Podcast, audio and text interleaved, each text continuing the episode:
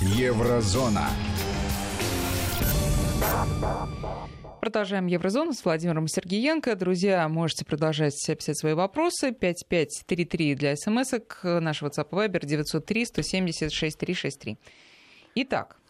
Итак, президент Франции выступает в Академии военной École de Guerre с речью о новой французской ядерной доктрине. Первое и самое главное. Макрон очень хотел бы предложить европейским партнерам участие в военных учениях французских вооруженных сил, связанных с отражением ядерной угрозы. Пока что с отражением. Слава богу.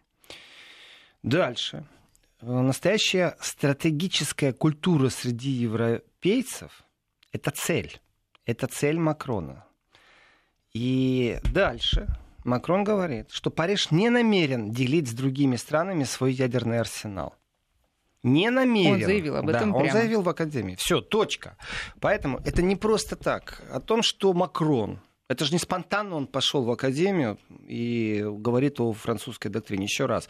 Французские президенты раз в пять лет обязательно говорят о ядерной доктрине. Обязательно. И в преддверии его выступления Понимаете, как это произошло? Я знаю, что он будет выступать. И решение о том, через кого закинуть камушек, это же не Меркель заявила. Тогда бы мы уже сейчас обсуждали о том, что разрыв отношений Франции и Германии ярко выраженный на базе непонимания ядерной доктрины. Это вот э, вице-председатель фракции Христианско-демократического союза закидывает этот вот камушек. Забрать у Франции контроль над ядерным вооружением, передать его НАТО и в Евросоюз. Камушек-то он закинул, тайминг is perfect, то есть за неделю до выступления э, Макрона по ядерной доктрине. Его спросили публично практически. Это интервью было в газете не маленькое, его невозможно не пропустить, не, не прочитать, э, его можно только обсуждать. И вот это интервью из Германии, это, конечно же, было обращение и возможность Макрону дать высказаться. И Макрон ответил – что не обсуждается, не будет Франция делить свое ядерное оружие ни с кем в Европе и не передаст ни под какие контроли. Но международная программа контроля над вооружениями, опять же, смотрим, вот это вот желание Германии и Франции войти в мировой диалог. Является ли Франция э, сверхдержавой? Нет. Является ли Франция влияющей державой на многие процессы на планете? Да.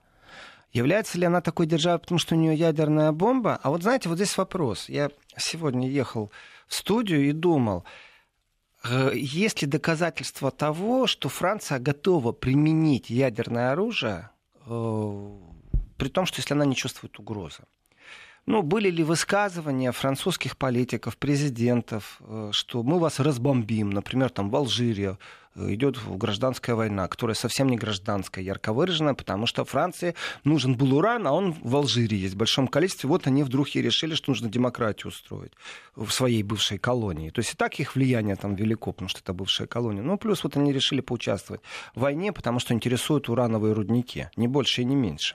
Это тоже тогда, если бы мы с вами говорили, там, сколько, 60 лет назад, то это была бы теория заговора. А сегодня архивы открыты, и понятно, что Нет, хорошо, а с чего такие демократии. мысли, что европейская страна вдруг начнет а вот вопрос. так грозить? А кто, вот сейчас, кто сейчас из западных вопрос. стран так это я спрашиваю. Я спрашиваю, существует ли историческое доказательство того, что Франция готова, например, кого-то разбомбить? Вот Америка же готова, готова. Бомбила, бомбила. Применяла ядерное оружие, применяла. Нужно было это делать? Нет, не нужно было. Это была просто демонстрация. в 1945 да. году, что Ну, бомбила, конечно. Ну, хорошо, То есть но... есть опыт исторический. Ну, вот опыт есть. Во Франции да. было ли хоть одно заявление э, президента главнокомандующего, что они готовы применить ядерное оружие в случае так. чего-то. Или это все-таки ядерная доктрина сдерживания.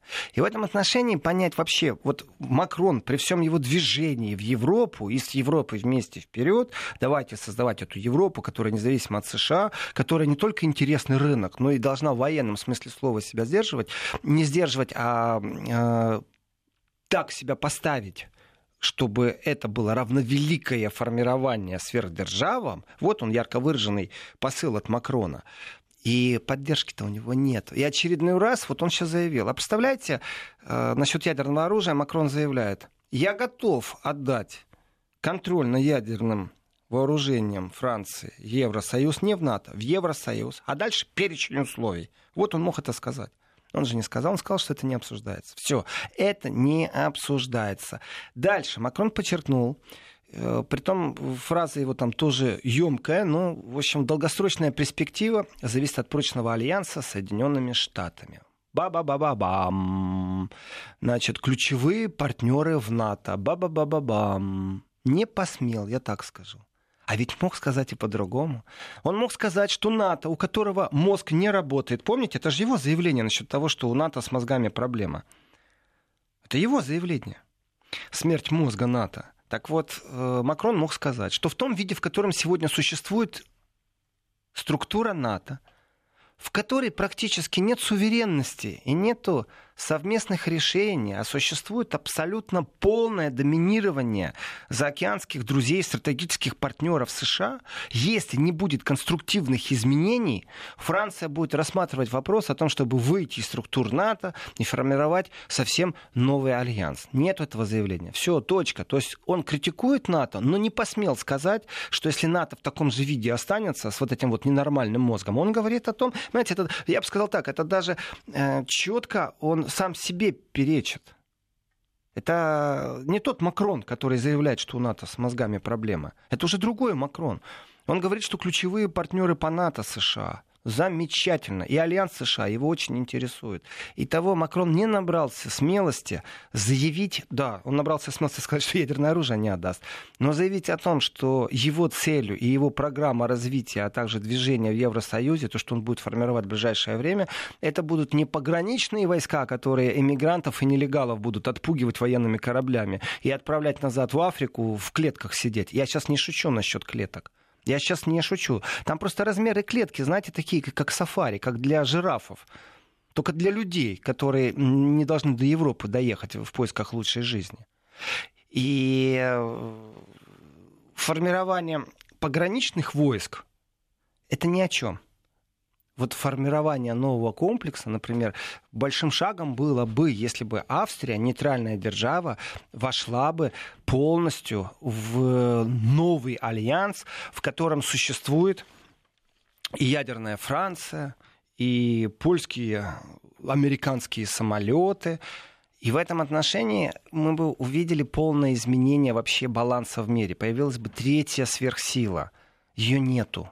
Ее нет. Есть только желание влиять на определенные вопросы. Смотрите, идет какие-то события. Происходит там, например, напряжение на Ближнем Востоке. Америка заявляет о том, что она начинает какую-то операцию, назовем ее не буря в пустыне, а назовем эту операцию э, восстановления э, мира и добра на территории Ирана. Они же так называют всегда. Они же всегда прикрывают каким-то красивым названием. Если у них учения защита 2020, э, которые в этом месяце будут, то это же защита 2020, то почему-то запада на восток через Германию будут перекинуты 40 тысяч военнослужащих. То есть под границу с Россией будет перекинуто 13 тысяч единиц техники и 40 тысяч военнослужащих. Из них 20 тысяч американских офицеров и солдат. Вдумайтесь. Это нужно сидеть и смотреть, когда они придут демократию установить или что.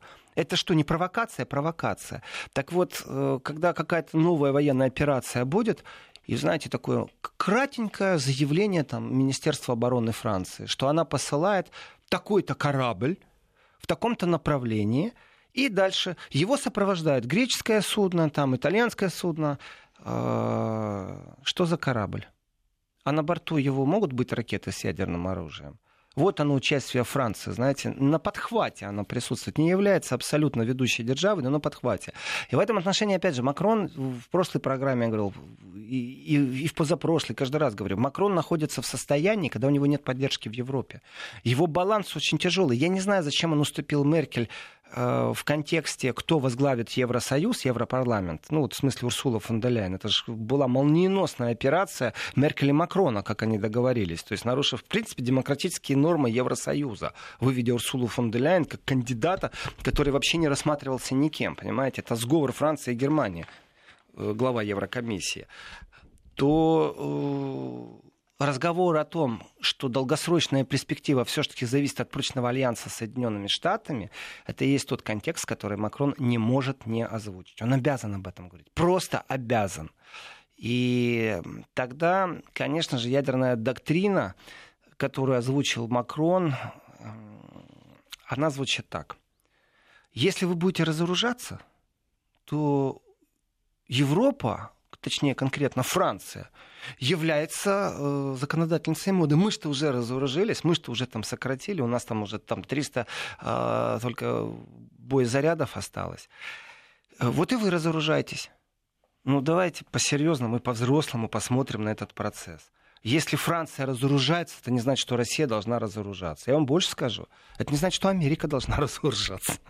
Поэтому в данном случае, если э, договаривается Россия и США о чем-то, о новых планах контроля над вооружениями, то вопрос, Франция действительно влияет на это? Или она только хочет запрыгнуть в эту лодку, где сидят сверхдержавы. Я не увидел очень э, сильной позиции Макрона в данном случае, кроме одного пункта, что ядерное вооружение Франции оно не будет передано под контроль Евросоюзу. То есть спросили его в Герм... из Германии, вопрос прозвучал. Макрон ответил. А вот с точки зрения участия Франции в международных проектах по разоружению, к сожалению, я Макрону чем помочь не могу, я его не вижу. Его могут позвать, если нужно будет. Ну, а его на каких ролях-то могут позвать? Э, за компанию. Нет, ну как э, кто, как, я не знаю, наблюдатель, ну, вот посредник? Нет, э. Меркель, смотрите, Меркель собрала конференцию по Ливии. Там министр иностранных дел ездит что-то делает. Меркель проявила активность, э, смоталась и в Россию, и в, и в Турцию, понимаете? То есть проявила инициативу. Макрон может на своей территории собрать определенные вещи, тогда он конкретно собеседник по этому делу. Он может быть инициатором определенных вещей. Но еще раз, он, э, да или нет, давайте так. Франция это не третья и последняя держава в мире, у кого есть ядерное оружие. И разговор, у кого есть и у кого будет, это вопрос очень тяжелый. И если попробовать в планетарном масштабе выработать общие правила, то тогда из этих общих правил у меня сразу же вопрос. Франция, АУ, Макрон, а вы влияете как-то на то, чтобы Америка в одностороннем порядке не разрывала договора? и, не делать то, что она хочет. Вы хоть как-то влияете, да зачем с вами разговаривать? Вот именно, э, Катя, то, что вы спрашиваете, э, на какую роль вы претендуете? Посредник или просто вы предоставите свою территорию и ваши емкости, чтобы на вашей территории пообщались на эту тему, ну заодно и с тобой пообщаемся. Вы можете выработать инструмент, в котором вы влияете на повестку НАТО, а также совместно с вашими стратегическими партнерами, в том числе и по НАТО, США, вы имеете общий план действий. Или все-таки с вами не советуются? И в этом отношении, конечно, желание Макрона это одно, а реальность другое. Евросоюз, к сожалению, мощный рынок, мощный рынок, очень мощный, и с ноу-хау, и с потребительской корзиной. Но с точки зрения равновеликого сверхдержавного объединения Евросоюзу еще идти и идти еще очень идти. Во-первых, нужно э, все разногласия внутри Евросоюза преодолеть. Это очень важный момент. И следующий важный момент. Действительно, нужно найти партнеров в Евросоюзе, которые мыслили точно так же. К сожалению, это невозможно. Брекзит очень удачный проект определенных сил Великобритании, тех, кто эти силы поддерживал, в том числе из-за океана – и разрыв Евросоюза, сплоченность Евросоюза. Я думаю, что Макрон, точно так же, как и Меркель, точно так же, как и Дуда, и все остальные европейцы понимают, что на самом-то деле Америка продемонстрировала свое настоящее лицо. Но у них нету никаких рычагов влияния, чтобы это было по-другому. Если исходить из логики Трампа, что вот у нас э, дисбаланс в торговых отношениях, вы нам продаете настолько, а мы вам настолько, я вернусь к словам Габриэля, который э, возглавлял тогда МИД Германии. Сегодня он уходит в совет директоров Deutsche Bank, в бизнес уходит, социал-демократ. Дембельский аккорд. Получилось. Молодец. Так он же тогда как сказал? Я считаю, что это типично высокомерный немецкий ответ, очень высокомерный, когда он произнес, сделайте машины лучше. Э, звучит красиво. Делайте машины лучше. А как быть насчет пошлин? Почему пошлины на сталь разные? То есть это вещи настолько глубоко спрятаны, и этот псевдопатриотизм из уст министра иностранных дел, он на самом деле был деконструктивным на тот момент. Кто-то кричал, ура, наши Мерседесы лучше, наши BMW, наши Volkswagen, замечательно, концерны. Получили какую политическую и экономическую ответку? Какие миллиардные штрафы Volkswagen э, платил? И платят, между прочим, все еще. Обыски практически э, во всех штаб-квартирах всего автопрома Германии, потому что сговором договорились. Вы что думаете, немцы вот так вот сами по себе сильно расстроились от того, что они там вошли в сговор и продали на пару миллиардов машин больше? То есть все это настолько тяжело балансировать, что разговор ядерного оружия на самом деле, и Макрон, то, что выступил в военной академии, это не вопрос Э, который в Европе первостепенно важный. Вообще Евросоюз сейчас на самом-то деле, хотят они того или не хотят, сидит и думает. А вот э, вы понимаете, что если Британия права, и у Британии сейчас будет через год буквально экономический взлет, при этом этот год он дан для того, чтобы договорились кто-то с Британией, при том носом крутит Британия. И сейчас все дипломатические усилия не направлены на то, чтобы там уйдите отсюда из Евросоюза на жестких правилах, мы с вами тут дипломатически общаться не умеем. То, что делал Евросоюз? Показательно, максимально тяжело устраивал выход. Э, плюс не забываем еще такую вещь. Это была еще информационная борьба очень сильная внутри Британии и внутри Евросоюза. Э, плюс и минус, про и контра выхода Британии но все все равно сведется с благополучием ну, точки зрения экономики. Если за этот год перетянет Евросоюз на себя Британию, что для всех британских товаров э, беспошлиный ввоз и, соответственно, для евросоюзовских товаров беспошлиный ввоз в Британию, то сразу возникает вопрос, а, как, а где США? Они что, молчать будут сейчас? А если Британия договорится с США, то как она может тогда договориться с Европой? США с Европой не хочет договариваться. Точно так же, как и Европа с США не хочет договариваться о беспошлиной торговле. Не хотят они. У них и, и понятно почему. Я считаю, что в первый признак на самом-то деле это ментальный. Европейцы ну, намного медленнее, что касается инвестиционных планов и реакций. Плюс не забываем обработка там, даже элементарных вещей, э, субсидий, государственных инвестиций точечных, э, кредитов, э, бизнес-энергия, она на другом уровне в Европе и в США. В Европе она более стабильна, и э, вот эта стабильность европейская, она же во многом зависит действительно и от бюрократических процедур, от тех правил, от тех регуляторов, которые работают и в Европейском центральном банке, и регуляторов, как взаимодействуют между собой точечные у меня немецкое слово ангриф это атаки, точечные атаки э, банков, когда нужно какой-то сектор, какую-то отрасль поддержать. Так что вот этот вот огромный вал говорит просто одно. Покажет Британия э, хорошие показатели. То есть Войдет она в экономические замечательные отношения с США, беспошлиной торговли, вырвется из цепких лап Евросоюза. Следующий вопрос. Почему тогда Италия должна сидеть, страдать, платить, кормить какую-то Румынию там? Или Польша, которая вырывается тоже из определенного тумана осознания, что такое Европейский Союз. И тогда, получается, такие лидеры, как Макрон, будут держаться за Евросоюз только из принципиальных соображений. То есть Евросоюз ради Евросоюза в нем нету никакого толка. И вы знаете, вот здесь вот, вот здесь вот мы идем к теории заговора, хотите вы того или не хотите, семимильными шагами. Потому что в Европе существует мнение, что на самом-то деле, вот Советский Союз, Советский Союз. Была ли это Россия, обросшая пиявками, которые нужно было содержать на окраинах? Ну, вот здесь же часто об этом говорят, что нужно было сбросить там э, в коридорах КГБ, Андропов, размышляли на эту тему. Я, правда, не знаю. Но я знаю точно, что сегодня в Европе, и это парламентарии разных стран рассуждают на тему того, каким должен быть выглядеть Евросоюз, чтобы это действительно было перспективное формирование. И тогда мы увидим, что в этом Евросоюзе нет новых стран. И те разговоры, которые идут сегодня о пост-Югославии, э, как и что финансировать, э, там же там уже свод правил мы вас не будем финансировать, при том, то, что предложили, вообще для меня звучит чудовищно. Э, допустим, выработали маршрутную карту из 10 правил, и за каждым пунктом закреплено финансирование. Дошли до пятого пункта, и тут вы сделали какой-то сбой. Мы откатываемся на первый пункт заново. То есть э, для меня это вообще чудовищно. Это шантаж настоящий. Это выкручивание рук. Это, в принципе, забирает суверенитет и национальное право во многих местах.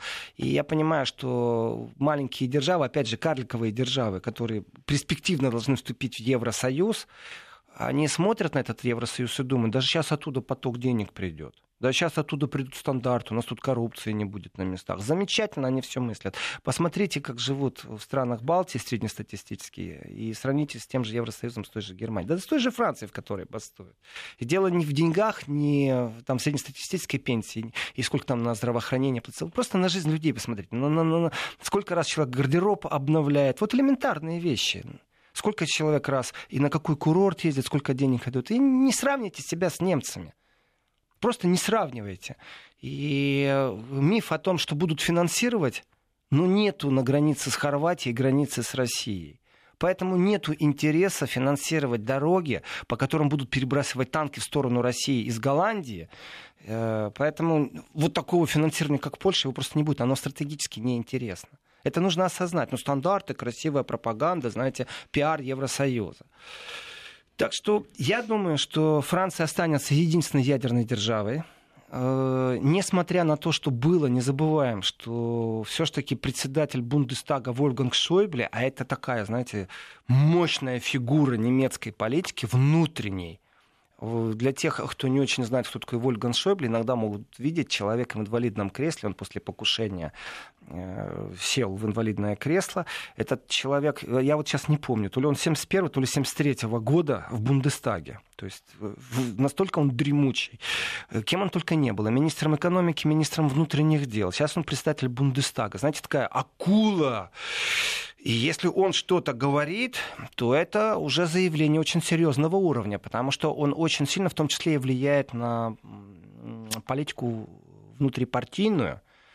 Если Шойбле вот у нас заявит, что Меркель должна уйти в отставку, я думаю, она уйдет. Вот такой сильный этот человек, такой сильный политик. Так вот, у нас же совсем-совсем недавно, в конце января Шойбле заявил, это цитата сейчас будет, уроки мировых войн не являются аргументом в пользу отказа от ответственности за происходящее в мире. Вот как вы думаете, какая связь между уроками мировых войн? Вдумайтесь, какая фраза. Вот это и есть сегодняшняя немецкая политика. Уроки мировых войн. У нас их сколько? Две? Двадцать? Откуда они все начинались? И дальше это вот продолжение, понимаете, вот это вот уже все, это уже новый немец говорит, новое поколение в пользу отказа от ответственности за происходящее в мире. Другими словами, он говорит, эм, нечего нас тыкать носом в прошлое с нашей ответственностью, с нашими преступлениями в прошлом. И то, что из Германии исходила угроза мировых войн, мы сейчас опять обязаны активно принимать участие в мировой политике на военно-доктринном уровне. И вот внешне... Это не так? Пусть они сами разбираются, немцы, потому что внутри Германии как раз, э, э, я думаю, вот то, что сейчас вот вчера мы обсуждали в Тюринге, что люди моментально повыходили на улицу, э, ведь очень сильно притупляется чувство боли, то, что происходит в Афганистане, там, когда генерала Бундесвера на пол уложили, союзнички по НАТО. Просто он приземлился, его взяли, бам, и всю его охрану на пол уложили, побили еще немножко. Не уважают немцев. Вопрос опять будет сводиться к тому, а что они могут? А что они могут? Для того, чтобы немцы влияли на военную доктрину, на баланс военной доктрины, им как минимум с Францией нужно объединяться. Давайте сделаем перерыв на новости, а потом продолжим программу Еврозона. Еврозона. 12.30 5. И последняя часть Еврозоны на сегодня. Владимир, пожалуйста, продолжайте. Я хочу ответить на вопрос. Э, Игорь Иванова. Здравствуйте. А почему Макрон и Меркель не используют политику США против своих оппонентов в Евросоюзе? То есть перестанут финансировать проекты Польши и Прибалтов?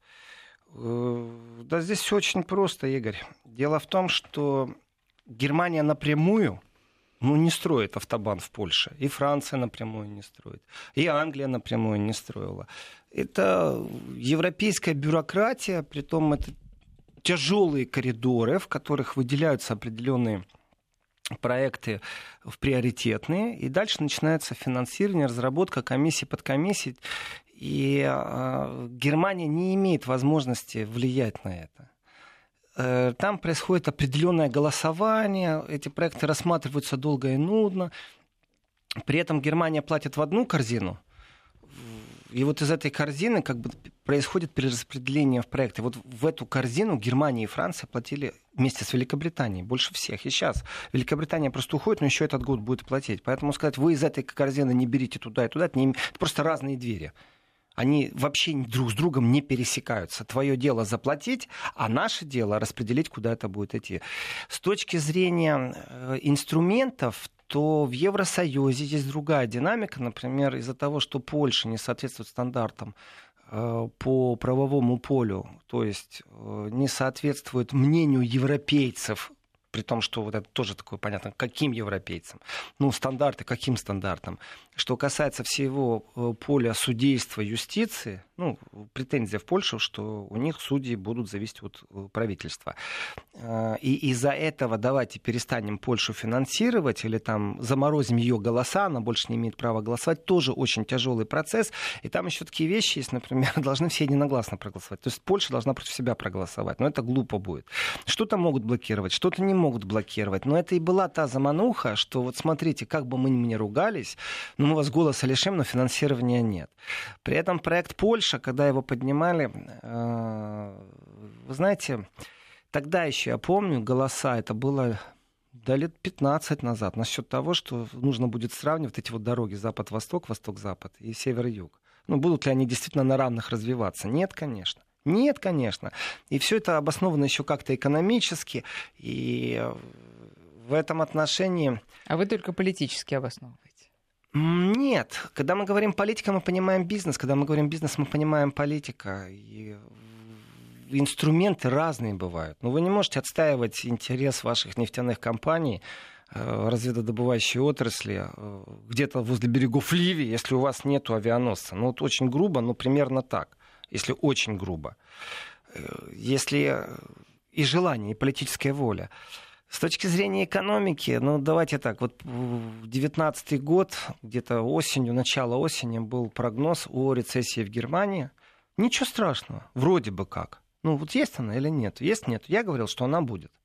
А потом бах, и она остановилась. А на самом деле она э, остановилась не потому, что в Германии что-то изменилось вообще по правилам, там налоговая система как-то, перевыборы были. Нет, все от начала до конца зависело от Америки на самом-то деле. Будет или не будет очередной удар там, по автопрому, будет или не будет там, новые правила по определенным группе товаров, которые идут из Германии. Вот и, вот и все. Пока новый рынок найдешь, пока начнешь отправлять свои машины или свои поезда или свои станки, э, тяжелое машиностроение, которое в Германии есть, начнешь отправлять на, на, на новый рынок, и даже если ты начал отправлять, вы что, только Германия выпускает скоростные поезда? Нет. Есть еще и Корея, есть еще и Франция. Есть еще Япония. Конкуренция это большая. Иногда можно обогнать кого-то на год-два. Но потом тебя твои же евросоюзовцы, как правило, догоняют. Поэтому экономика экономикам. А, а если исходить не из экономики, то возвращаясь к слова Шобли, которые были перед паузой, это председатель Бундестага. Так вот, когда он говорит о том, что послевоенную внешнеполитическую доктрину ФРГ, нацеленную на отказ от использования армии за пределами страны, а, нужно пересмотреть. Я так скажу, это не внутригерманский вопрос. То есть сегодня в Германии какое-то количество людей, там левые силы, социалисты, э, зеленые, исповедуют мирную доктрину. И Германия зачастую, это последние там, 25 лет после объединения уж точно, Германия зачастую предпочитает откупиться – финансировать определенные вещи, э, заниматься гуманитарными проектами. И тогда встаешь и говоришь, браво, молодцы, аплодируешь им стоя. Они не участвуют в войне, они от своих союзников по НАТО, выдерживая жесткую критику, прям чудовищную критику, чудовищное политическое давление, откупаются, выделяют деньги на определенные проекты. Молодцы. Но когда такие волки политики, как Ворган Шойбле, заявляют об изменении доктрины военной, и о том, что ее нужно переосмыслить, и что уроки мировых войн не являются аргументами в пользу отказа, о-о, это же сколько эфемизмов в одном предложении, это сколько скрытости в одном предложении. Другими словами, он сказал, мы, немцы, э, должны отказаться вечно смотреть на прошлое, каяться перед всей планетой, перед всем человечеством, отвечать за Холокост, и имеем полное право начать разрабатывать собственные военные доктрины. О, это... кстати, вот вопрос да, из Германии. Вопрос Сколько можно немцам платить и каяться? Нет, вопрос еще один хороший пришел. Но сейчас я его задам. Сначала, значит ли это, что э, Германия готова вот прям участвовать э, по полной программе возможных там там, военных э, всяких операциях? Я скажу так. Общаясь с немецкими парламентариями, зачастую слышу разное мнение. То есть, если вы говорите с зелеными, зеленые говорят, да, самый страшный наш кошмар, да. только может присниться, что Германия самостоятельно начнет принимать решения, и военные силы Германии будут принимать э, непосредственно участие в военных конфликтов по упрощенной процедуре. Ну, парламентская процедура, проголосовали за, отправили, все, достаточно. Или там канцлеру дать полномочия. Что это самый страшный кошмар, который мог бы присниться. Разговариваешь с левыми, позиция один к одному совпадает. Но если вы сегодня поговорите с альтернативой для Германии, если вы сегодня поговорите с Христианским демократическим союзом, то вы поймете, что есть политики, которые четко отстаивают право Германии на равных разговаривать лет через 10 со сверхдержавой. Евро... Хорошо. Евросоюз сам, а, то есть остальные страны, что на это скажут? Ничего. Нет, может, они скажут, слава богу, наконец-то вы созрели, потому что нам надоело там, э, самим нести эту нож. Я вижу, я вижу здесь определенное заигрывание с американцами. Вот просто определенно. А как Германия, которая годы насаживала миролюбивость среди своих граждан и декларировала свою военную чистоту, то есть она, это страна, которая лелеяла собственную гигиену, не участвуя в военных конфликтах. А если и посылали, то вы знаете, там мы полицейских обучаем, мы, мы же тут не, не мы же прямо снаряды снаряды не заряжаем наши пушки и не стреляем и не убиваем. И не дай бог, чтобы немецкий снаряд, выпущенный немецким солдатом под командой немецкого офицера, убил сегодня какого-то гражданского человека, гражданское лицо, где-то в каком-то конфликте, в котором еще непонятно, кто прав, кто виноват. Это внедрялось. А тут же давление США идет. Давайте больше инвестировать э, в военно-оборонную комплекс, давайте в эту военную оборонную политику больше инвестировать, 2% в НАТО, ВВП. Все замечательно. А теперь же нужно полностью переформатировать мышление, в том числе и народа, которому очень некоторые вещи будут не нравиться. И здесь, знаете, так вовремя альтернатива для Германии некоторые вещи пересматривает.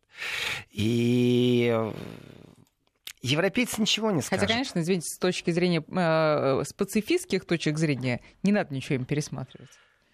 Я категорически против э, на табуизированность этого разговора по поводу того, должны ли сегодняшние немцы отвечать э, за преступления немцев э, 70-летней, да, 75-летней давности. Я считаю, что эту тему все время поднимать надо. И вы знаете, Катя, то количество раз, которое пришлось объяснять немцам, ведь разговоры-то разные, давайте так бывает, и эмоциональность включается, и контраргументация на основе, скажем так, исторической правды, то немцы, и, кстати, я это неоднократно слышал от поляков, Господи, спаси нас от войны с русскими. Они не хотят войны. Это хотят их политики, которых избирают. Им это почему-то нужно, актуально, модно, под давлением Америки. Кто-то там запускает какие-то танки, новые строительства. Но народ говорит, ну не дай бог с русскими воевать. Эту позицию я много-много раз слышал. То есть они себе в каких-то мифах представляют, может, какую-то спецоперацию там в Сомали их танки, их солдаты, чуть ли не миротворческая миссия. И вот здесь я скажу, знаете, насчет миротворческой миссии, как-то раз э, немцы уже переняли миротворческую миссию на Украине в 19 году прошлого столетия, всего лишь сто лет назад. Уже такое было, на самом-то деле. Можно подпускать немцев к миротворческим миссиям? Они созрели, они говорят, что они абсолютно иная нация, это другое государство, абсолютно переформатировано. Э, я не знаю насчет того, что 100 лет это мало или много, или 75 лет мало или много. Я не знаю, и я не хочу свое мнение выставлять как истину. Но это больше Я вопрос... знаю, что об этом говорить надо. Да, Катя? Это больше вопрос к психологам. Не уйдут ли они, знаете, с э, носа в серединку, а потом как на корму побегут все? Сейчас перерыв небольшой. Вести ФМ. Тут лодка и опрокинется, но уже в противоположном направлении. Но это э, действительно и вопрос гипотетический, и тут сложно давать какие-то... Я не дам ответ, но да. я не боюсь дискутировать на эту тему. Я считаю, что это важно, дис- дискуссия очень важна, потому что очень многие боятся этих разговоров, эта буизированность, она же зачастую, вот эта цензура, она внутренняя, она не внешняя, не то, что мне запретили, нет, она внутренняя. Я знаю немцев, которые не могут говорить на эту тему. Ну вот внутренняя цензура, мне, возможно, более, так сказать, настоящая, естественно, чем внешняя. Хотя тут э, Катя, тоже знаете, за, замалчивание проблемы может э, потом аукнуться каким-нибудь взрывом. Вот у, меня прост... вот у меня простой вопрос. Как вы отнесетесь к человеку в современной немецкой военной форме, который вам скажет, что он завтра в Донецке будет контролировать за то, чтобы Украина могла так провести выборы? Вот как вы отнесетесь к этому? Вот простой человеческий вопрос, без политики, Со без всей мощью своей исторической памяти. Правда? Вот вот, Адреналин да. поднимается, да. пульс учащается. Давайте мы вопрос от нашего слушателя. Понятно, в ЕС каждый тянет одеяло на себя, а у них есть какое-то понятие волшебного пинка, которое заставило бы э, консолидироваться хотя бы Западную Европу, или все так и будет под Америкой? Ну, то есть при каких а, обстоятельствах? Нет. У них нет инструментов. У них нет инструментов. Нет, а смотря э, консолидироваться что, против Америки? Невозможно. А, а... Просто невозможно. Я не вижу этого Вообще сценария. консолидироваться они могут под угрозой терроризма, мы знаем. А вот это так, объединяет чтобы... многих, да. и, ну, в то же время тоже бардак полный. И инструментов нет, желания нет, философии нет, э, политиков нет, которые могли бы сегодня этот план двигать. Еще раз, возвращаясь, очень важно понимать, о чем говорил Макрон. Макрон ответил э, Йохану Вадепфулу, вице-председателю фракции христианских демократов в Бундестаге, ответственному за внешнюю политику и оборону во фракции, э, что Франция не будет передавать э, ядерное оружие под контроль Евросоюза или НАТО. Все, ответ произошел. Следующую доктрину озвучат через пять лет во Франции ядерную. Следующий президент или тот же будет через пять лет. Вот очень важно понять. И в то же время вот Макрон, он один. Он один, но нет у него никого. И даже партийные силы, даже, знаете, там как бы не ругали там правопопулистов, радикалов, даже они на эту тему не говорят о каком-то новом э, составе, например, вооруженных сил, вот никто не слышал еще, чтобы кто-то заявил о ядерных вооруженных сил Евросоюза. Да они еще просто армию, они штаб собрать толком не могут. Потому что очень много мешающих факторов. И вы знаете, вот здесь, Кать, как это ни странно, вот как это ни странно, э, корни все-таки в исторической правде. Безоговорочное право Польши на репарации от России и из Германии там, от Второй мировой войны, это заявление мы услышали от Павла Явломского, это МИД Польши. Вот президент Польши, один из бывших, Лех Валенца, тоже очень специфический человек, с очень специфическим прошлым. Так мы, правда, не знаем, был ли он агент польских спецслужб или не был. Насколько это правда, насколько нет, там суды в Польше все еще разбираются. Там несколько судов было по этому поводу. Но, тем не менее, он является авторитет для многих поляков. И Валенция высмеял заявление главы МИДа Яблонского о безоговорочном праве на получение репарации от России. А вы знаете, кто еще высмеивает заявление такого уровня? Ну, в России понятно, как относятся к таким заявлениям. Польша э, мечтает о в репарации. Абсолютно правильно. И вот здесь вот э, я могу начинать медленно подводить итог сказанному за сегодняшние два часа еврозоны. А ведь на самом деле это не шутки, этот весь разговор. А представьте себе простой вариант. Великобритания ушла из Евросоюза. Через какой-то период времени, всего лишь там три мгновения весны или 17, Польша уходит из Евросоюза. К этому моменту Польша имеет американские истребители, имеет собственную систему ПРО. Мало того, предоставила свою территорию, ввела там изменения в Конституции, сделала все возможное. И э, есть ядерное оружие американское. Ну почему оно только в Германии складируется? Он в Польше тоже может быть. Польша покидает Евросоюз и говорит, мы теперь сильно-сильно вооружены, а теперь отдайте нам, пожалуйста, э, деньги. И этот призыв, он же направлен не только в сторону России, он же и в сторону Германии направлен. И получается, получается, что в этот момент Германия, которая может сидеть после, на обломках разваленного Евросоюза, задумается, а чем она может в случае чего ответить Польше? Вы понимаете, насколько историческая формула может повториться, кто кого боится и кто кому союзник в будущем? И до зубов вооруженная Польша, вот прям как на карикатуре из холодной войны, только тогда там не Польша, а там США, э, косо посматривает на территорию какую-нибудь. И эта территория кусок там Украины, Беларуси, понимаете? Они же себя чувствуют обделенными. Плюс требования по отношению к Германии, плюс какие-то условия, да, куда эти ястребы могут завести.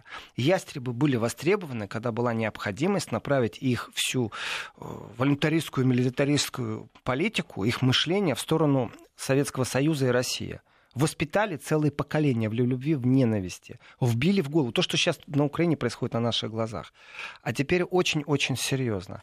Германия с кем тогда должна дружить? Тогда понятны все военные проекты, которые Германия и Франция собираются в ближайшем будущем запустить как минимум вдвоем. Хотя при этом есть большая проблема, и вот этот вот вопрос нашего радиослушателя, нашего радиозрителя по поводу того, э, насколько важно не разорвать связку Франция и Германия в военно-промышленном комплексе. Насколько это важно? Насколько сейчас это заявление Макрона, что нужны собственные космические силы? Это во Франции есть космические войска. Что в Польше есть космические войска? Нет. А Германия войдет в проект космических э, войск Франции деньгами, головами, наукой в смысле. Чем войдет Германия?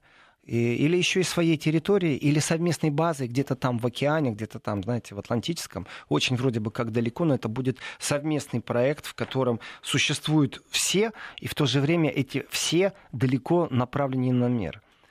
И как бы, как бы не высмеивал сегодня Лех Валенса э, заявление главы МИДа польского, это сейчас цитата, все равно, как я бы стал требовать вернуть мне мои молодые годы. Но они уже прошли, надо идти вперед. Это важно. Это заявление Валенса. Валенса не является политической силой, он не участвует в предвыборной президентской гонке, не разыгрывает эту карту Второй мировой войны.